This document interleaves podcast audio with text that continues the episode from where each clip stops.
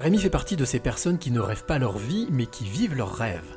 Devenu spécialiste de l'extrême, il parcourt le monde entier pour repousser ses limites. C'est la rencontre inspirante du jour. Je m'appelle Rémi Camus, je suis aventurier explorateur. J'ai réalisé trois grosses expéditions euh, dans le passé pour sensibiliser la population à la préservation de notre planète et notamment l'eau. En quelques mots, Rémi, comment ça t'est venu cette idée de devenir explorateur aventurier? Euh, Tout simplement à la suite de la lecture d'un livre d'un franco-marocain qui avait traversé l'Amérique en courant. Je me suis euh, lancé également dans ce périple. C'est quelque chose auquel tu avais pensé étant enfant ou en grandissant ou c'était pas du tout ton job? J'étais euh, déjà attiré par euh, l'aventure, l'outdoor quand j'étais petit, mais forcément on se fait rattraper par son quotidien et notamment le travail. Il faut gagner de l'argent. Et jusqu'au jour où j'en ai eu un, un petit ras-le-bol de, de, mon quotidien de maître d'hôtel.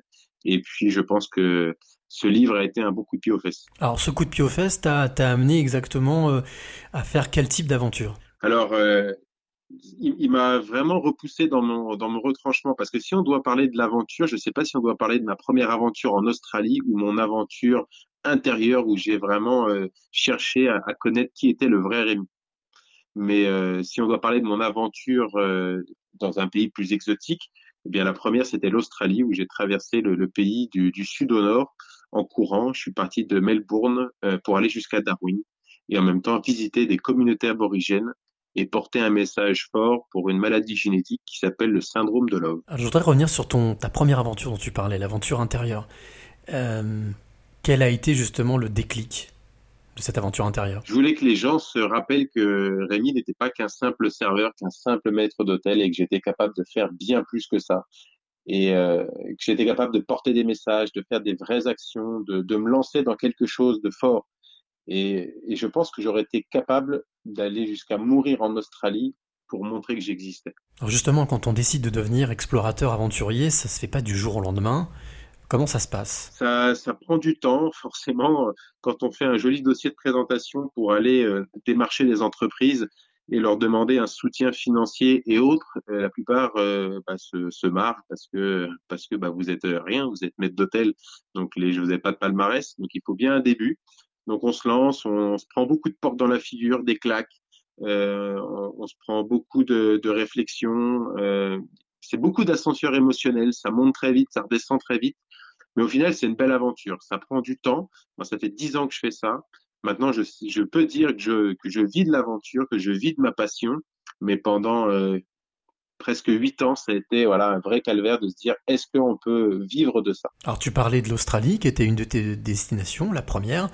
Quelles ont été les autres destinations? La deuxième destination, ça a été euh, la descente euh, du fleuve Mekong en hydrospeed. Après avoir connu euh, la rareté de l'eau en Australie, j'ai connu l'abondance de l'eau sur le, sur le Mekong. Je voulais rencontrer les, les populations locales et comprendre leur mode de vie autour de l'eau.